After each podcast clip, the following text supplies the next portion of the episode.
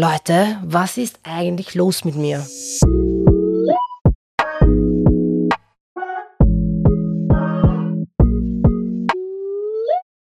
Das kann doch nicht sein, dass ich jetzt diese Folge wieder zum 20. Mal aufnehme, weil ich so Panik habe, dass ich zu langweilig bin oder dass ich zu viele Versprecher habe, dass ich zu oft äh sage oder einfach den Faden verliere. In Wahrheit weiß ich oder weiß ein Teil von mir, dass ich eh einigermaßen gut im Reden bin, aber sobald ich alleine vor dem Mikrofon sitze und keinen Special Guest bei mir habe, bin ich so, oh, na, das passt nicht. Und es ist teilweise so ermüdend und ich dachte nicht von mir, dass ich eine, I don't know, perfektionistische Person bin, aber ich will es einfach richtig machen.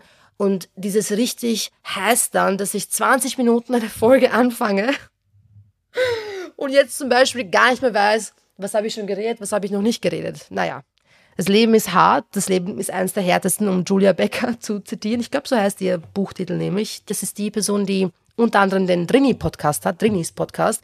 Und den liebe ich ja sehr. Ich bin auch eine Drini-Person. Aber um beim Podcast zu bleiben, ich mache kurz mein schlaues Dokument hier auf. Moment, so, das habe ich ich habe ja eh was geübt. Ich weiß ja eh, was ich sagen will.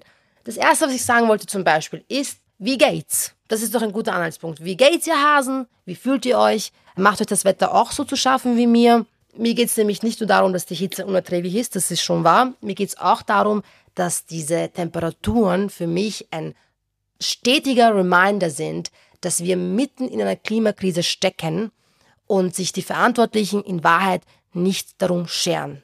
Also es macht mir wirklich Bauchweh, wenn ich darüber nachdenke, wie es in 50, 60 Jahren aussieht, wenn wir nicht schnellstens die Notfallbremse ziehen und uns einen besseren Plan überlegen, damit wir diesen Planeten nicht zerstören. Denn anders als irgendwelche Superreichen, anders als irgendwelche globalen Konzerne, denke ich mir so, es gibt keinen weiteren Planeten, auf dem wir ausweichen können. Zumindest nicht, dass ich davon wüsste. Deswegen wäre es recht cool, wenn wir es irgendwie schaffen, die Umwelt nicht zu zerstören. Das wäre echt ein Hit. Ja, Juli ist heavy. Juli ist nicht nur heavy wegen der Temperaturen, sondern auch, weil mich dieses Schweigen der Ex-U-Community sehr betroffen macht. So, wer mir auf Instagram folgt, weiß, dass ich einen thematischen Schwerpunkt hatte zu Srebrenica. Das heißt, ich werde jetzt nicht so viel über Srebrenica sprechen. Mir ist es total wichtig, dass ihr euch selber schlau macht. Ich kann euch zum Einstieg unter anderem die Alle Stabil Folge mit Melina Borczak empfehlen. Da sprechen wir unter anderem über serbischen Nationalismus. Das ist ein ganz guter Kontext, so als Staat. Aber in Wahrheit haben wir alle Zugang zum Internet oder die allermeisten Personen. Das heißt, bitte schaut euch an, was in Srebrenica passiert ist. Es ist ein Genozid in Bosnien-Herzegowina und wir müssen darüber sprechen. Mich machte Juli besonders deswegen betroffen, weil ich dann am meisten merke, wie viele Leute schweigen. Und darüber möchte ich heute gerne ein bisschen sprechen. Denn dieses Schweigen ist sehr, sehr laut, ja? Und ich meine jetzt nicht zwangsläufig, dass sich jemand nur am 11. Juli zu Srebrenica melden soll und das reicht dann. Aber selbst dieses The Bare Minimum ist nicht gegeben. Denn die Wahrheit ist, dass sehr, sehr viele Personen aus der serbischen Diaspora in Wien etwa gar nicht anerkennen, dass Srebrenica ein Genozid war. Okay? Kriegsverbrecher werden äh, gefeiert, ja? Genozide werden verleugnet. Leute, die sich für eine bessere Zukunft einsetzen, werden schikaniert und respektlos behandelt. Ich meine, ich erzähle eh die ganze Zeit relativ offen von diesen ganzen Hasstiraden, die ich abbekomme, auch aus der serbischen Community. Immer dann, wenn ich etwas kritisiere, was irgendwie nationalistisch ist. Also wenn ich zum Beispiel sage, ich finde es nicht okay, dass Djokovic, der Tennisspieler, auf einer Hochzeit mit dem rechten Politiker Dodik sitzt und feiert. Und dafür werde ich Hass ernten. Versteht ihr? Was ist das für eine abgefuckte Welt in Wahrheit? Juli ist für mich ein Reminder, wie wenig der Krieg aufbereitet wird und wie wenig wir uns damit beschäftigen, dass es eine Verantwortung gibt, eine kollektive Verantwortung, dass so etwas nicht noch einmal passiert. Die Enttäuschung ist einfach riesig, dass sich so wenige nicht-muslimische Personen zu Wort melden. Das hinterlässt einfach so einen sehr, sehr fahlen Beigeschmack, der es mir manchmal schwert, weiterhin Hoffnung zu haben. Denn wie soll ich weiter auf eine bessere Zukunft hoffen, wenn selbst Kinder und Jugendliche, die in Österreich geboren wurden, dieses nationalistische Gedankengut weiter vererbt bekommen und dieser Teufelskreis sich niemals schließt, weil niemand den Mund aufmacht, weil niemand sagt, das war eine Ungerechtigkeit, das war falsch, das war ein Genozid.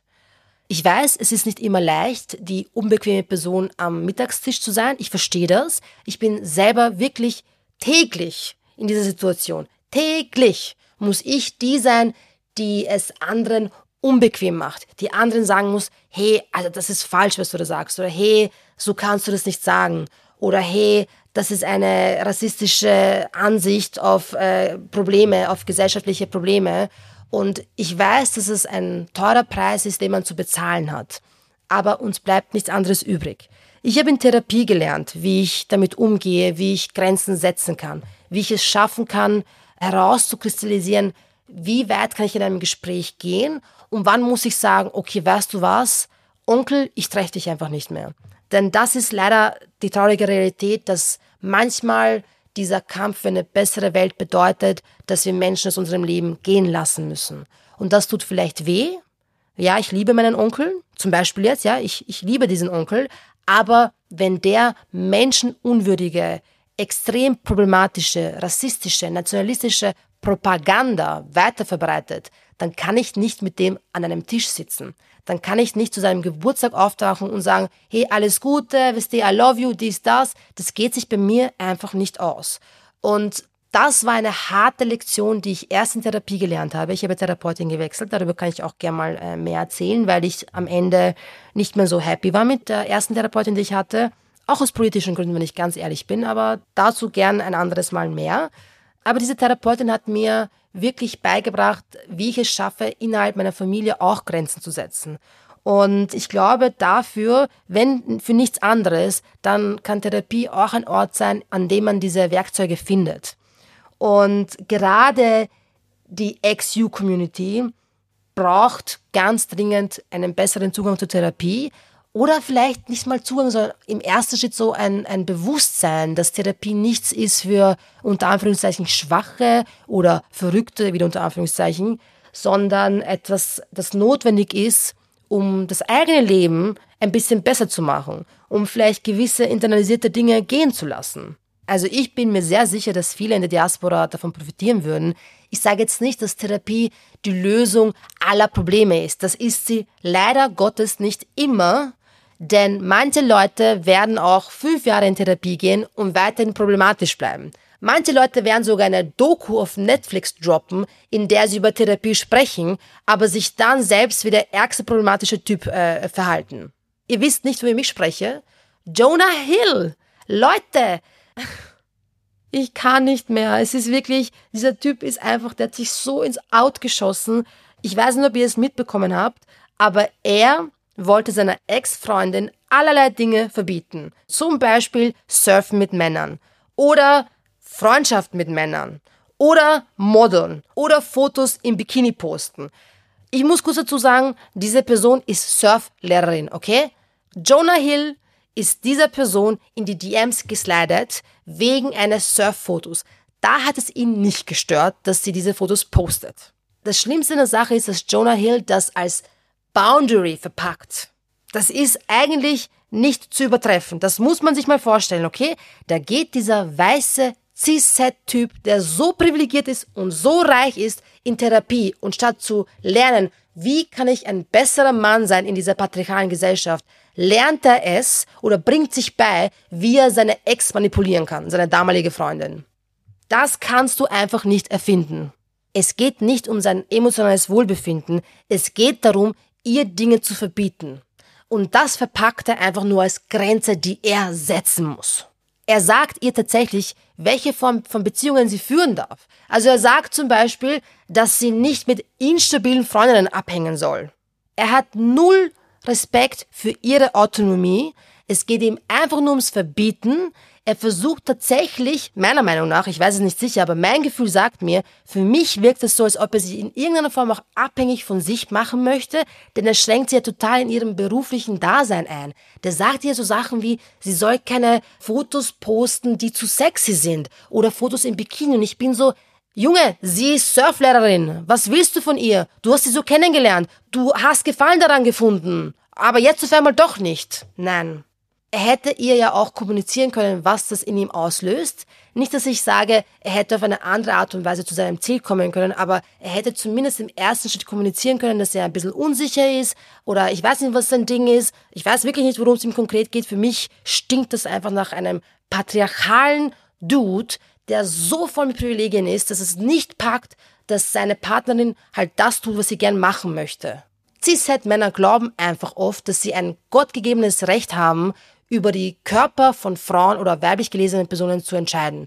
Das ist das Problem an dieser Sache. Und es wäre es nicht eh schon schwer genug, dass man Männer zur Therapie bringt. Jetzt muss ich die Person sein, die sagt, naja, warte mal, aber so geht's halt auch nicht. So kann's auch nicht sein. Das zerstört total den Diskurs, denn in Wahrheit ist Therapie sehr, sehr wichtig, allen vor allem für Cis-Männer, weil die ja nicht lernen, mit negativen Gefühlen wie Wut oder Trauer umzugehen, ja? Buben werden sozialisiert, dass sie nicht verstehen, dass es okay ist, wenn sie weinen möchten. Natürlich kommt es dann zu Eskalationen, natürlich gibt es dann sowas wie Femizide, natürlich, das überrascht ja niemanden. Aber dieses Therapiegerede, das er für sich vereinnahmt, das schadet dem ganzen Diskurs so sehr, denn es ist keine Boundary, es ist ein Verbot, es ist ein Versuch der Manipulation, nichts weiter als das.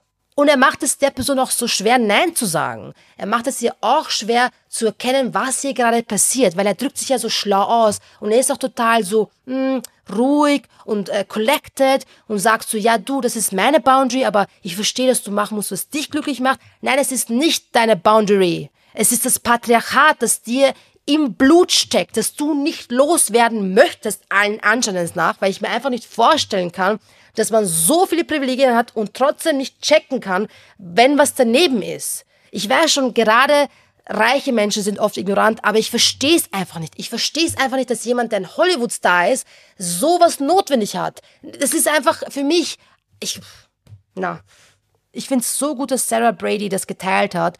Und ich hoffe, niemand von euch denkt sich jetzt so, naja, sie hätte das nicht teilen sollen, na, diese ganzen Nachrichten. Nein, das ist eine Person des öffentlichen Lebens. Und es muss gezeigt werden, dass Misogynie so tief in unserer Gesellschaft verankert ist, dass es zu sowas kommen kann. Ich meine, ich sage euch jetzt ganz ehrlich etwas. Ich kenne so viele Frauen und Flinter, die in toxischen Beziehungen waren.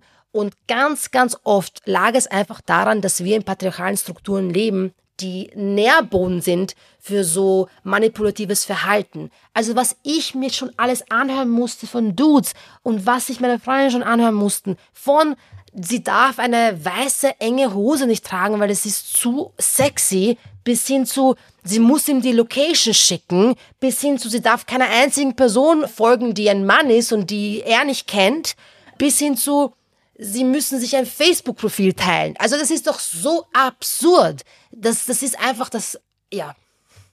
Ich fand es tatsächlich besonders erschreckend, und das kann ich vielleicht doch kurz vor, vorlesen, als er so meinte, Moment, das muss ich mir kurz anschauen, ja. Friendships with women who are in unstable places and from your wild recent past beyond getting a lunch or coffee or something respectful. Also er will damit quasi sagen, instabile Freundinnen, was auch immer das heißen soll, soll sie nicht treffen, außer zu irgendwas, was respektvoll genug ist wie Kaffee oder Lunch.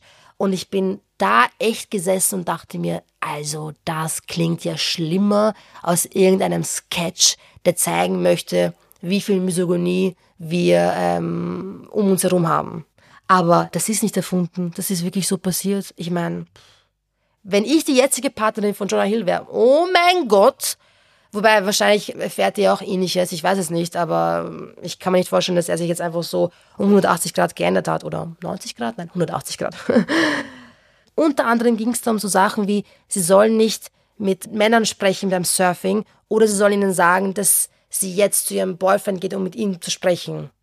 Wie eifersüchtig kann ein Mensch sein und Eifersucht ist kein Zeichen von Liebe. Eifersucht ist eine Red Flag. Ich weiß, wir alle fühlen uns mal so, als ob wir eifersüchtig sind. Und ich sage nicht, dass jeder das Gefühl ausschalten kann, aber mir geht es darum, wie handelst du? Was machst du? Basierst du dein Verhalten auf dieser Eifersucht, in Jonah Hills Fall auf dieser obsessiven, manipulativen Eifersucht, oder wie gehst du damit um? Und er hat einfach alles erdenklich Falsche getan. Ich wünsche mir ehrlich, dass Flinter, die das jetzt sehen, sich denken, oh mein Gott, mein Freund ist doch genauso oder mein Ex war genauso. Das soll ein Mahnmal sein. Dieser peinliche Verlauf von Jonah Hill soll ein Mahnmal sein für alle.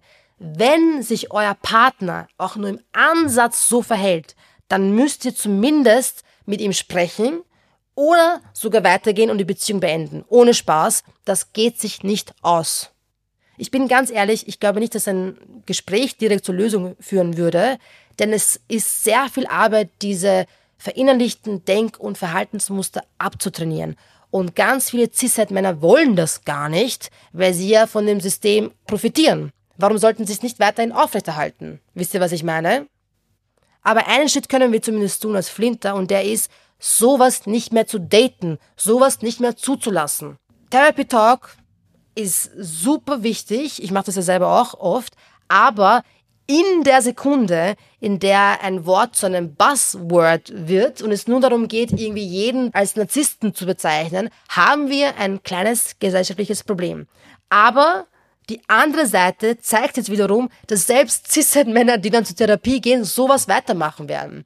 Und deswegen reicht Therapie einfach oft nicht, denn wir müssen uns als Gesellschaft in eine Richtung entwickeln, die Frauen und Personen, die als Frauen gelesen werden, schützt. Es kann nicht sein, dass sich irgendwer damit zufrieden gibt, dass das die Beziehung ist, die man führen soll. Das geht sich wirklich nicht aus. Ich habe jetzt gar keine Ahnung mehr, wie viel ich, wie viel Zeit ich noch habe. Ich glaube, ich mache jetzt einfach Schluss. Äh, ich glaube, es ist ganz klar angekommen, was ich von äh, Jonah Hill und seinem Verhalten halte. Ich glaube, ich gehe jetzt mit Tito kuscheln. Tito ist nämlich heute zurückgekommen. Er war bei meinem Ex-Partner. Ah, das wissen viele nicht. Das kann ich jetzt hier droppen. Und wer den Podcast hört, denkt sich dann, ah, jetzt weiß ich es endlich. Haha. Weil sonst bin ich immer so, es geht euch nichts an, wo Tito ist. ich mache nur Spaß, es ist nicht so ernst gemeint. Aber so, Tito ist mein Hund, meine englische Bulldogge, neun Jahre alt. Und mein Ex-Partner und ich haben geteiltes Sorgerecht. So, das heißt, er ist zwei Wochen im Monat bei mir, zwei Wochen im Monat bei ihm, manchmal auch unterschiedlich lang, aber das funktioniert ganz gut und ich will jetzt mal sagen, dass mein Ex und ich ein gutes Verhältnis haben. Vielleicht wird er was anderes behaupten. Ich glaube es nicht, ehrlich gesagt. Aber das ist eigentlich eine ganz gute Lösung und die funktioniert in erster Linie, wenn man viel kommuniziert und auch mit einem guten Bauchgefühl reingeht. Äh, Beziehungen sind unterschiedlich, Trennungen sind meistens scheiße oder immer scheiße, aber wir haben irgendwie das Beste draus gemacht und ich glaube, Tito ist happy, deswegen bin ich jetzt auch sehr, sehr happy, zu einem glücklichen Hund zu gehen und wollte mich an dieser Stelle bei euch bedanken, dass ihr so lange reingehört habt. Lasst mir gern Feedback da. Es bedeutet mir die Welt, wenn ihr den Podcast bewerbt, äh, nicht bewerbt. Ihr könnt ihn eh auch gern bewerben, aber ich meinte bewertet, also fünf Sterne. Das wäre richtig gut. Und falls ihr irgendwas gelernt habt aus der Folge, dann könnt ihr den Podcast auch gerne teilen. Und ansonsten sehen wir uns nächste Woche mit Special Guest. Ah, das verrate ich noch nicht. ich verrate noch nicht, wer nächste Woche da ist. Aber wer nicht warten kann, kann sich ja die Folge von letzter Woche anhören. Da war nämlich Monika Salzer, die Gründerin der Omas gegen Rechts, zu Gast. Und das war richtig cool. Anyway, ihr Hasen, vielen, vielen Dank, dass ihr dran geblieben seid. Wir sehen uns auf Instagram und sonst in einer Woche.